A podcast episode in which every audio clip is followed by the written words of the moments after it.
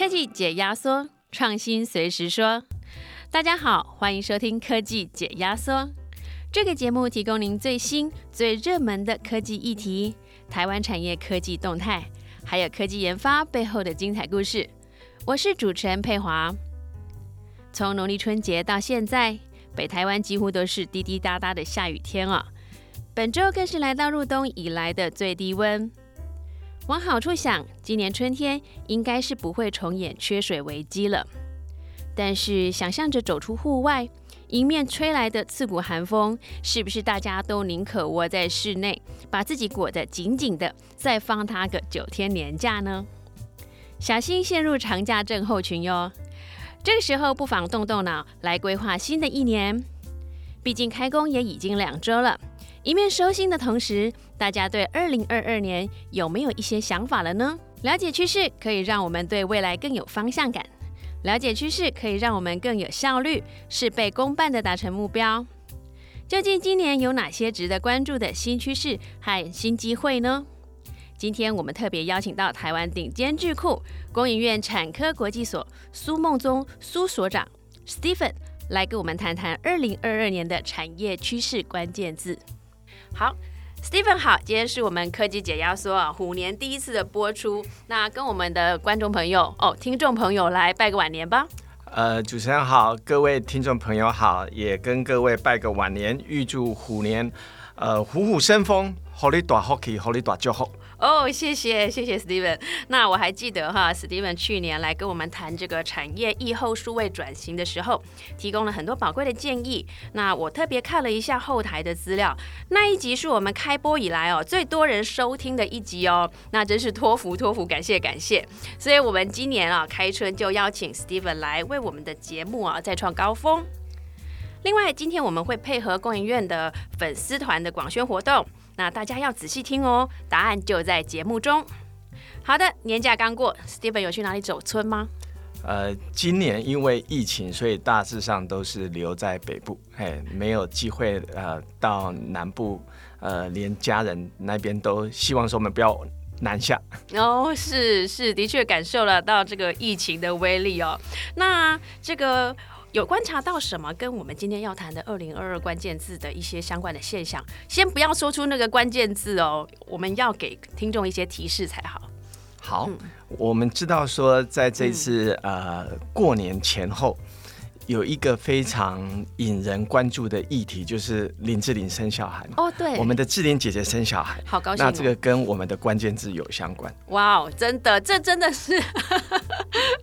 好哦。那今年呢，已经进入新冠疫情的第三年哦。我很关心，说像疫情还会持续吗？那还有什么样的值得关注的焦点吗？好，现在 Steven 就帮我们来揭晓二零二二年的产业趋势关键字。好。呃，疫情正式是二零一九年的年底嘛，哈，所以我们呃产科国际所在呃二零二零初，哈，那一直到二零二一，其实都非常关注呃疫情当下。呃，台湾产业以及我们政府应该如何应应？那以及在讲说，呃，疫情应该很快会过去，疫情后，呃，如何在呃呃后疫情时代能够掌握出该注意的，那甚至注意未来的商机？但我们万万没想到，就是说，呃，今天是在二零二二年，我们还是在疫情的希望是末端哦。那但是，一样后疫情的时代也很快，呃，再次。呃，应该要呃呃面临，那我们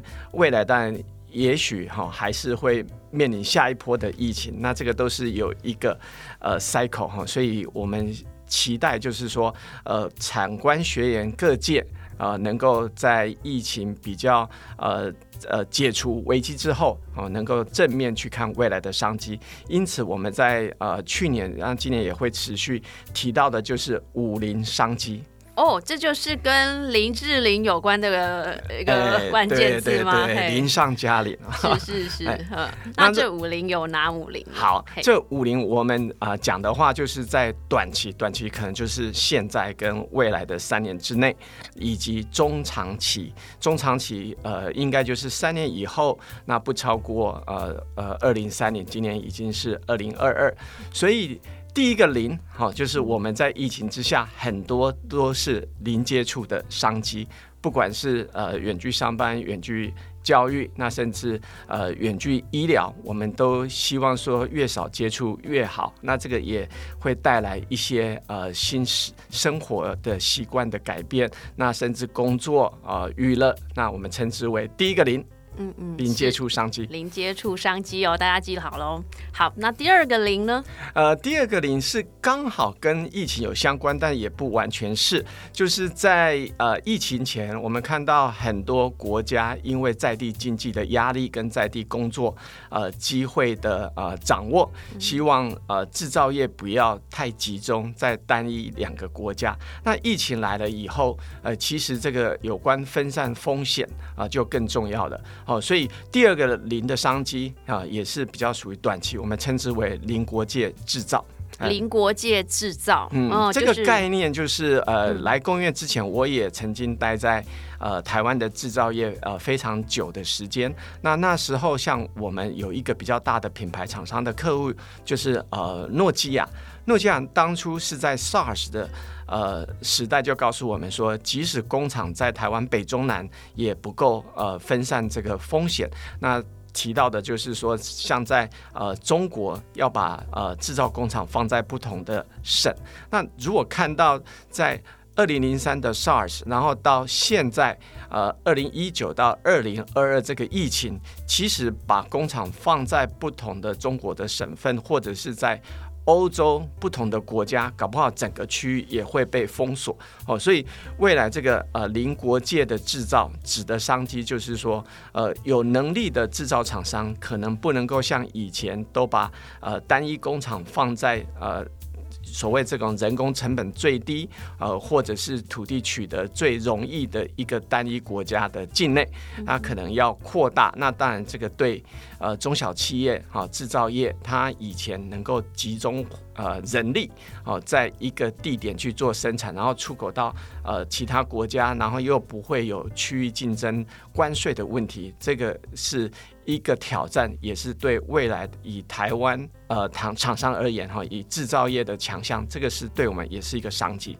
是生意其实越来越不好做。那第三个零呢？呃，接下来第三个零就比较中长期。我们看到零接触呃商机以后，其实人跟人之间，不管我们现在。呃，在交谈哈是要戴口罩，或者是隔着这个呃塑胶板，或者是远距上班、远距教育，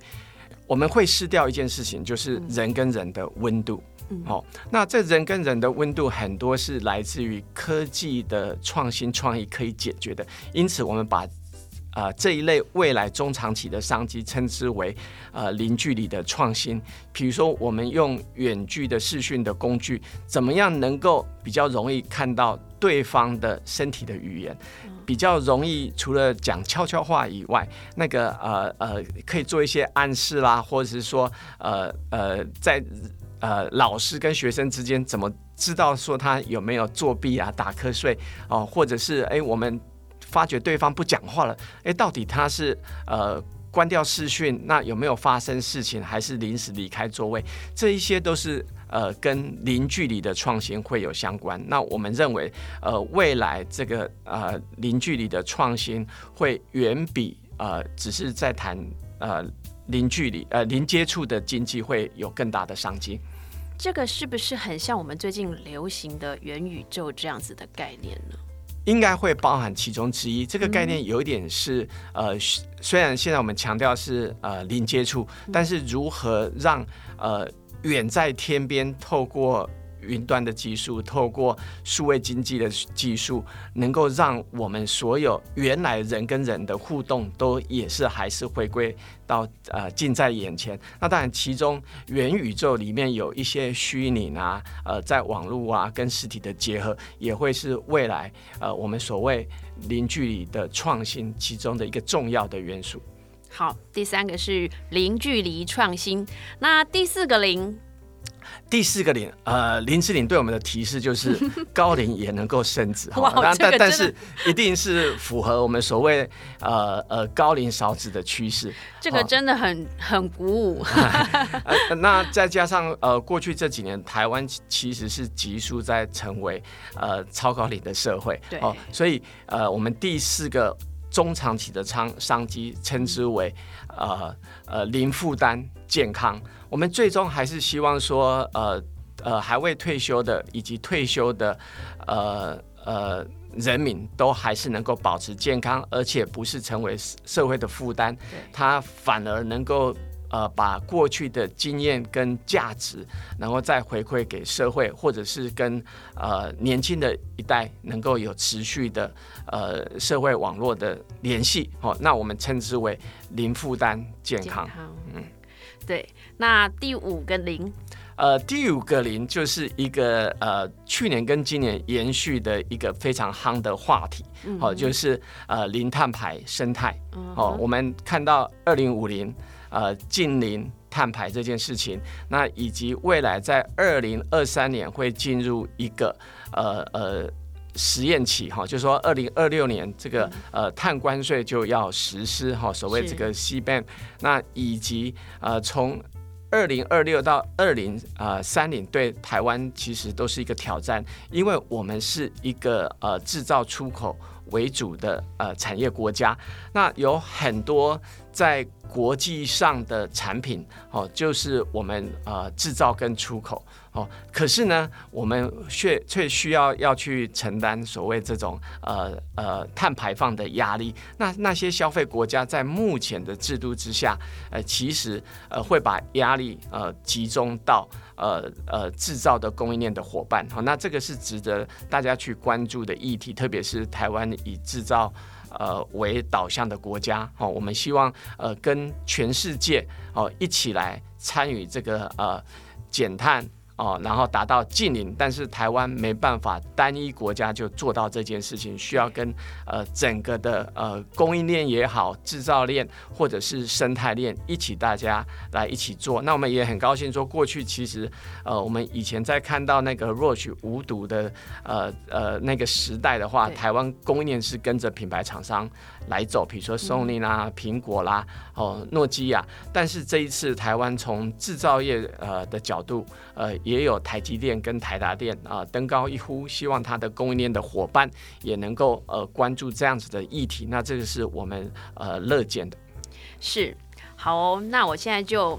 都不要提示，我现在就说五零，那是哪五零呢？就是零零接触经济。然后是零国界生产，非常好。好，你有看我的小抄吗？没有哦，没有，我是凭记忆的哦。好，第三个呢是呃零距离创新，哎，很好。好，第四个呢是零零负担健零负担健康。好，第五个就是我们的近零碳排，但是是零零碳排什么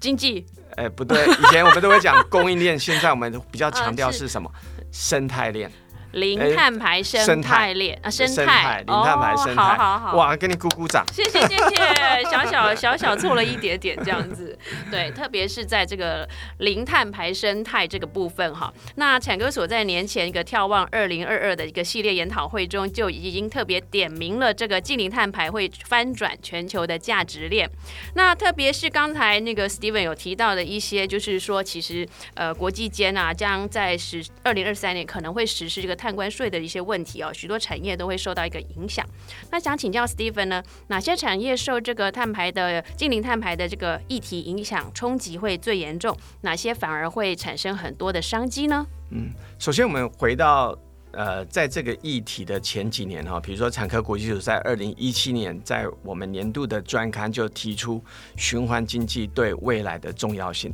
那循环经济呃，如果仔细的来看，它也是所谓近零碳排的其中一部分。哦，那当初我们提出这个循环经济值得大家去呃重视的时候，它有很多这种呃。无形的环境的冲击，并没有在商业模式的呃成本里面。哦，所以大家知道重要，可是呢不会太去遵守或太去重视。但是这一回，因为欧盟倡导这个呃近零碳排，那也呃立了法，好，所以二零二三年就是一个宣告期，二零二六年就正式呃实施一些呃碳关税。那在这之前，很多品牌厂商就会开始在它的供应链的呃合作伙伴的呃挑选里面，就会把。呃，近零永续的概念哦，放到他们的公式里，呃，因此，呃，在这一次跟我们呃五年前所倡导的稍微加速，哦，所以比如说，呃，联合国在二零二一年就有公布了，就说，呃，原来预期在呃二零四零之前，哦，就会达到这个呃呃升温，地球升温一点五度。呃，西的呃预测，但是在呃去年二零二一年就发觉，呃呃原本哈这个二零四零年前才会达到一点五度，我们今天已经落在二零三五年了。哦，好恐怖哦！就那个曲线哈，我们今天是二零二二年，但是我们已经提早了十几年哦，所以如何？呃，不求逆转，也要求持平哈。现在是我们的重点。那当然，呃，整体二零五零年有一个更宏观的目标，是希望呃能够达到近零。那这个对呃全球来讲，长期是一个好事，短期是一种压力。可是这个压力在这一次，它有被放到呃商业的行为里面，因此这个值得呃全球，特别是呃刚刚有讲到呃台商是以制造出口为主，那我们更需要重视这样子的大趋势，是制造制造出口方面的产业，它的冲击会比较严重吗？呃，当然，比如说举例讲，我们有呃帮我们的半导体的龙头台积电，好呃做一些呃研究，那呃也根据他们所公布的，好大家可以知道，就是说呃呃台积电生产晶片，嗯，每用的一度电。它其实会转换成呃一些比较呃智慧产品里面比较呃先进技术的晶片，那会更省电嘛。那依据一些呃国外的统计的学理，我们呃呃跟他们合作来做研究的话，他们可以省呃帮全球省四度电，等于省四倍的电。可是呢，制造的用电在台湾，那省电在国外，那这个这笔账要怎么算？好，那所以未来呃，整个呃地球的确，我们需要有呃更前瞻的科技帮助我们呃，不管是电器啦，比如说我们现在或者是呃冰箱能够更省电，呃我们的那个呃汽车能够变成电动车，它都需要有呃更高端的技术，然后有更呃呃节电节能的呃晶片，但是我们是制造国。那这笔账如果全部都算在台湾，那这个其实是呃不是一个很公平的呃分配的模式。那我们也希望很多呃以制造为出口的国家，像东南亚国家啦、亚洲国家呃甚至东欧，大家一起能够来呼吁哦，如何呃大家一起来呃节能减碳啊？但不一定是按照单一企业或单一国家，因为整个呃全球的呃不管是制造的生态。链或者是呃全球的这个呃生活哈，我们其实都刚刚有提到，就是零国界好，所以希望大家一起努力。是，那有没有哪些产业是反而产生了比较多的商机呢？呃。我们先讲啊，就是说它二零二三到二零二六，呃，比较会列入在第一波的，但就属于这种呃呃，属于呃石化产业啦，哦，水泥啦，钢铁啦，哦啊啊，那当然还有一些铝啦，呃呃，一些其他的产业跟台湾比较不一定有那么多的呃相关，但是呢，之后其实慢慢的它会扩散到呃其他的产业，比如说我们是 ICT。呃呃，出口为大宗，那这些电子电子业，呃，会不会未来也列入在这个所谓碳关税呃的的那个项目里面？这个是值得大家呃关注。那我们也知道说，很多的资源像水啦、电啊。呃呃，甚至说哎土地的开发都是跟呃这个近邻永续有相关，所以我们期待就是说呃这一波哈，虽然呃至少目前台湾在呃以制造呃为出口，那怎么去算碳关税这笔账还不太清楚，可是呢，我们是最有能力在制造业这一端的话，呃有。呃，题目哦，我们就有办法解题。那如何能够把它做得更好？把以前比较不是呃正面哦，然后比较显性的成本，如果变成我们的优势以后，我们可能会把这个竞争的门槛提高。那其他呃制造业为主的国家，哎，可能就是要跟我们学习，或者是我们就是能够主宰那个整个制造成本，呃，能够最优化的国家。所以商机就因此而出来了。没错，对，是是是。那精灵碳排其实这是一个真的很大的议题哦，现在不做以后就会后悔。那但是呢，刚才我们讲到这个呃零零碳排生态啊。似乎跟我们的这个零接触经济啊，这两个关键词，它它带来的效益好像是相反的。像是我看到很多像是非接触经济或者零接触经济，它有一些网络购物啦、外送平台的一个盛行啊，那反而会造成这个一次性的包材、一次性的这个防疫产品的使用，导致垃圾非常非常的多。那还有像是报复性的消费，大家很久没消费了啊。能够上街消费就买了一大堆，造成了过度的需求，那排碳不不减反增啊。那在这个零接触经济跟这个零碳排生态的夹击之下，这个有点这样互相的夹击之下，我们该如何是好呢？嗯。我想，呃，主任讲的非常对，就是说，它有不同的面向，那有些面向，呃，看似会互相冲突哈。比如说，这个食物外送这件事情，的确在呃包材其实会增加的蛮多。像呃疫情啊，特别是在过去在三级，我也常常哈，我们家的 Uber 一直是我是 Uber，他们 eat，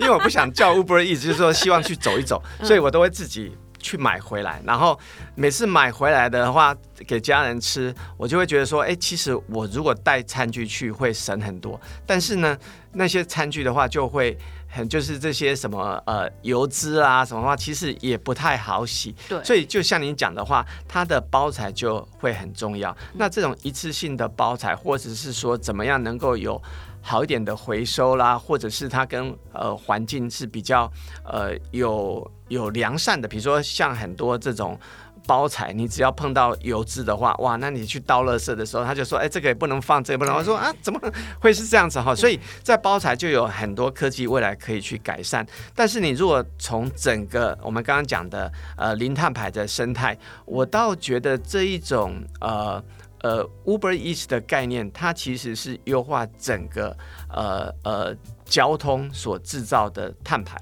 哦。比如说，我今天如果不靠 Uber Eats 的话，我要出去餐馆吃东西，诶，是不是也会有？一个过程有可能用到交通工具啦，哦，或者是要跑到一个比较远的地方，但是远的地方每个人都开车或者去使用交通工具，其实不如说，哎，它有一些呃外送的所谓中央式的呃呃配置嘛，对不对？哎，所以一减一加哦，我们呃还是会比较正面看说，哎，整体的系统的优化是有它的。呃呃，帮助那比如说现在为什么呃电动车会呃非常的符合这个趋势？不仅它在传统的汽车的供应链会造成一个呃生态级的改变，那第二个是它跟那个近邻呃永续也有相关。目前呃这种所谓四轮哈载客车呃对全球的碳排放它占了呃将近百分之九，哦，如果这百分之九。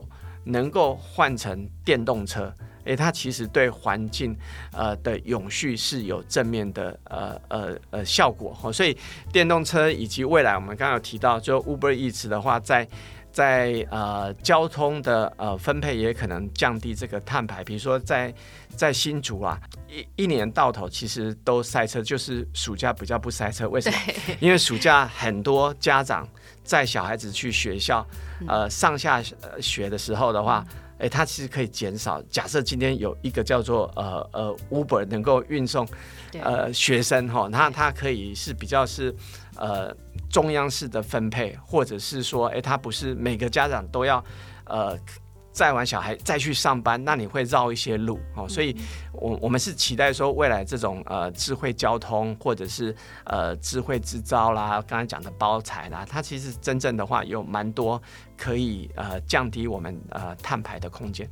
我觉得 Steven 讲这个观点非常好，我是我过去没有思考过的，就是中央集中式的一个递送的一个服务，真的是提供了我们很多一个比较一个新的一个特别有 AI 啦，或者是我们有时候是阿公阿妈在帮忙，对，呃，带小孩啦，他自己可能没办法。开车，嗯，可是他总可以跟着这种自驾车或 Uber 跟着走吧？对对，好啊，或者说一个阿公阿妈在社区，哎，他可能可以得到几个家长的信任，那他可以也许就就可以负责照顾三四家的小孩，哦，那就会减少这些所谓碳排啦，所谓塞车啦，哦，这这这种。呃呃呃，周边不必要的事情，那这个都是呃所谓呃分享经济跟数位科技未来会带来呃我们呃比较生活的便利，或者所有的公车它都是没有固定的呃呃呃路线。然后都是用 AI 啦，跟 APP 跟连接啦，所以所有的车子都呃不一定要那么大的呃呃车子，那那在那个呃随叫随停哈，徐来讲啊，这个其实是大家可以期待。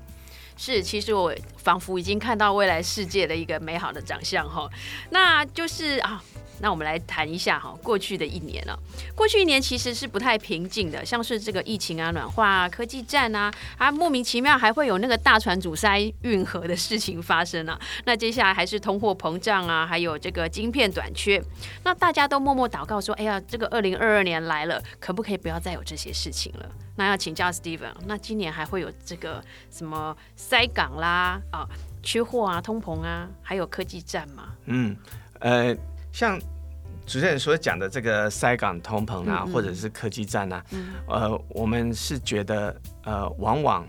呃呃，我们预测它会怎么样，通常就会有另外的因素都会跑进来。所以刚刚有讲二零零三 SARS 的时候，如果当年所出生的小孩，呃，去年二零二一就是高中毕业，所以。生于 SARS，毕业于 COVID 哈，我们不晓得未来是不是有更多这种周期性呃天灾呃人祸，所以针对后疫情哈，其实像呃所谓这种健康的预防啦，以及在呃疫情中我们认识到就是制造业如何要有这个韧性，那我们称之为呃坚韧产业生态链的概念，呃未来可能。我们能够对呃企业的经营者，好或者是呃政策的制定者，呃所呼吁的就是说，呃唯一不变就是变，就是我们要有很多种风险管控的呃呃剧本。那这些都是要有呃实事求是的演练，跟呃所谓呃科技的体系啦系统去 back up 他们。那一旦有事情发生的时候，我们就呃尽量哈，就是能够呃按着呃剧本里面最佳化的呃路线去做应应。所以在在我记得在制造业的时候，呃，SARS 以后，我们做了蛮多的 SOP，哦，那都会要求就说，哎，我有一个工厂，我所有的原料。啊，不管是呃要备料啦，或者是我的供应链的厂商，呃也不止一家，哈，然后以及呃如果有一个工厂发生状况，我用什么样的方法能够在另外一个的工厂，哦赶快把产线给架构起来，那包含呃背后的一些供应链，我想很多事情就是新的事情，呃我们不晓得什么时候会发生，以及发生的多剧烈，就像地震一样，但是我们要有一些万全的准备。那我们称之为呃，需要有呃坚韧的产业生态链，要有第二套剧本。或者是第三套、第四套，对，没错，没错。是，那我有个朋友，我在讲一个企业的案例，他家族是经营这个游艇零件生意哦，他们也就是传统的一个中小企业，虽然他们的营业额不大，但是他们的利润也是堪称是稳定的。那在保守经营下，数十年来也累积了不少财富。那但是过去两年，他真的是就是抱怨连连。他说，二零二零年是台币升值啦，那二零二一年是原物料啊零件的价格上涨，还有运。运费啊，不知道涨了多少倍了，把他们的利润全部都吃光了。所以去年年底有有几家这个海运公司啊，发四十个月的年终奖金的新闻被炒得沸沸扬扬，他就非常的不平，他就说：“哦，他们发财，结果我们这个呃就是破财，忙了两年根本都是白白搞，穷忙。那这个疫情之下，产业这个两极化，它的发展的状况是非常的明显的。像是我朋友这样，那身为疫情下的这种弱势产业，那他们该怎么样力争上游呢？是的，呃，我想台湾过去的经济哈是有蛮多是中小企业，呃呃，一点一滴聚沙成塔，呃来。呃，守护以及成长，所以不止就是呃几座护国神山。我想，呃，护国神山周边的这种呃呃，不管它是呃周边的草地也好，或者是护城河，这个是台湾呃过去经济奇迹蛮重要哦。那中小企业也支持台湾呃百分之九十八以上呃所谓呃。经济也好，或者是呃就业机会，但是因为像这一波疫情，以及在疫情前就有数位科技呃面临的压力，包含我们很多的中小企业是在餐饮啊、服务业，那这些呃过去其实是呃可以用我们蛮多的呃呃工作的人口，可是未来在 AI 哈人工智慧在一些呃所谓呃不管是元宇宙呃可能都会受到一些呃冲击，所以我们呃是倡导就是说，诶，其实我们在关注呃大企业对台湾的贡献呃发展呃的同时，也要多一点关注我们的中小企业。那因此哈，我们呃政府在过去这几年，其实，在中小企业做了不少事情。那我们也在呃今年看到呃呃政府，特别是呃中小企业处这里哈，它在呃云端哈做了一个所谓台湾云市级的平台。那这个平台的重点就是以帮助中小企业在这一波疫情。呃呃为目的，但是帮助的手段不是做直接的补助，而是呃在呃鼓励他们去用一些云端的科技的工具。所以在云端好，另外有呃呃募集了呃一批啊，能够提供这种呃云端的工具啊，现在有呃三百多家，然后他提供了将近呃。一千个解决方案，那这一千个解决方案，政府有一些点数的补助啊，然后让这些中小企业可以利用这些点数，哦，得到呃这些新兴的解决方案的提供者哦，比如说呃，我们就有看到，就是说呃，其中有一家是呃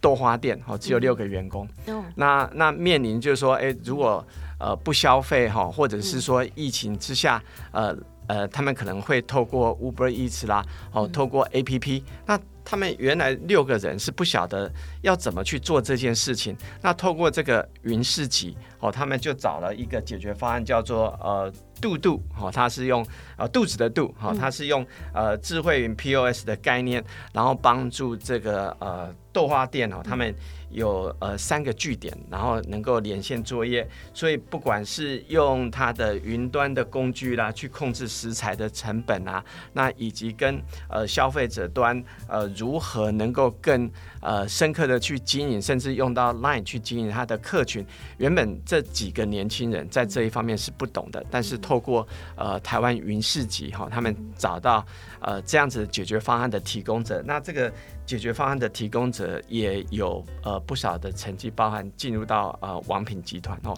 所以我想呃以这样子的例子的话，在呃呃今年上架哈，然后就马上有呃政府的话呃。用这样的方式就协助了呃两万三千多家，哎不少。然后他所有的那个呃补助的话超过呃七亿元，就是说哎那个商家其实很愿意来做这样子的尝试哦，他是。云端的解决方案对他们所费不多哈，但是透过体验，他知道哪些公司他他的那个解决方案是特别好。那之后我们也发觉哈，有呃呃蛮多的商家，除了政府的的补助以外，他们愿意花更多的钱来使用这些工具哈。这个是一个呃蛮不错的呃例子哈。那我们当然还有另外一个例子，就是说，哎，有一个。店家他是在卖那个女鞋哈，女女用的鞋子。那从二零一三年是拍卖平台起家，对，哦，那那也是今年哈深入呃申请哈导入我们所谓的那个呃云端的工具，对哦啊他们是用的那个瑞阳资讯的科技哈，那那在这个这个。解决方案就可以帮他们去做，呃，一般会用比较大的钱去做客户关系管理，就是 CRM，哦啊，他透过这样子，他针对呃不同的客户可以进行我们所谓的呃资料的标签。然后又透过简讯啦、Line 啦、FB 啦、IG 啦，哦，那这个都一下子就让他们能够入门，哦，所以，所以我们看到这些呃，不管是做餐饮啊、服务啦，那甚至还有呃两万多家，在这一波呃呃，其实他们也接触到呃数位科技，那我们也让呃将近三百家，哈，它里面有有有微型企业。的的呃解决方案提供者也有稍微比较中大型的，但透过这样子的话，我们看到百分之四十的业绩都集中在呃前十几名哈的这个解决提供者，那也促成说，哎，未来像这样的平台，呃，当我们讨论到呃未来数位科技，不管是 AI 啦、元宇宙啦，刚刚您所提的呃中小企业，他们对这一方面的话缺人才。缺知识，好，然后以及缺客户，那这样子其实是一个呃呃多赢的局面。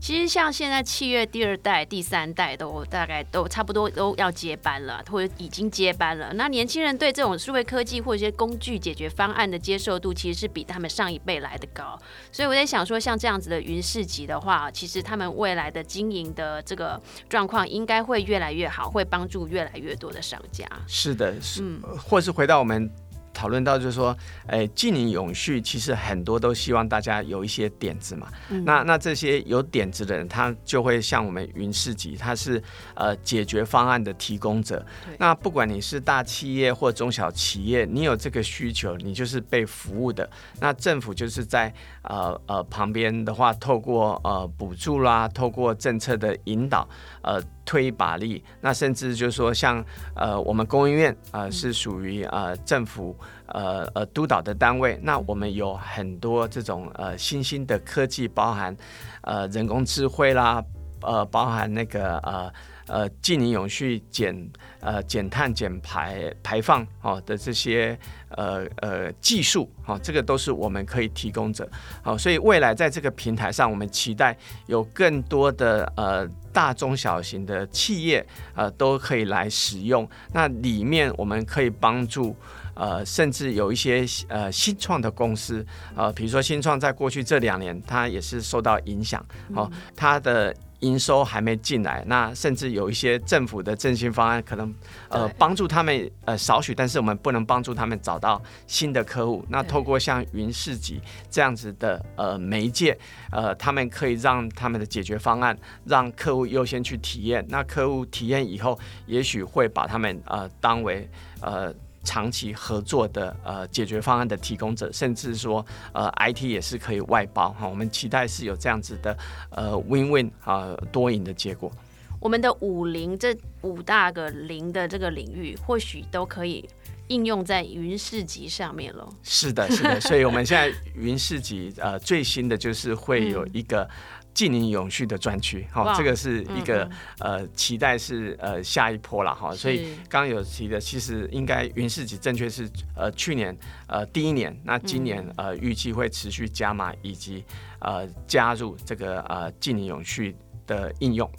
希望这个平台是能够非常成功啊，这样也可以帮助我们广大的中小企业。是的，非常谢谢 Steven 啊，在一年的开始啊，不仅告诉我们二零二二年产业的关键字，也为许多深陷多重风险的企业指点明灯。那我感觉今天就像是虔诚的教徒来寻求神明指点迷津一样哦，相信听众也是收获满满。希望 Steven 以后呢，能够多多来帮我们解答产业趋势还有经营管理的相关问题。再次谢谢 Steven。好，谢谢主持人，谢谢各位听众。好，谢谢。想知道更多台湾科技研发的讯息，想了解最新的科技产业趋势，欢迎搜寻工业技术与资讯，上网阅读或下载本期的月刊。如果喜欢我们的节目，也可以在订阅平台上按下订阅或者是关注，并分享给身边关心台湾科技创新议题的朋友们。我们下次见。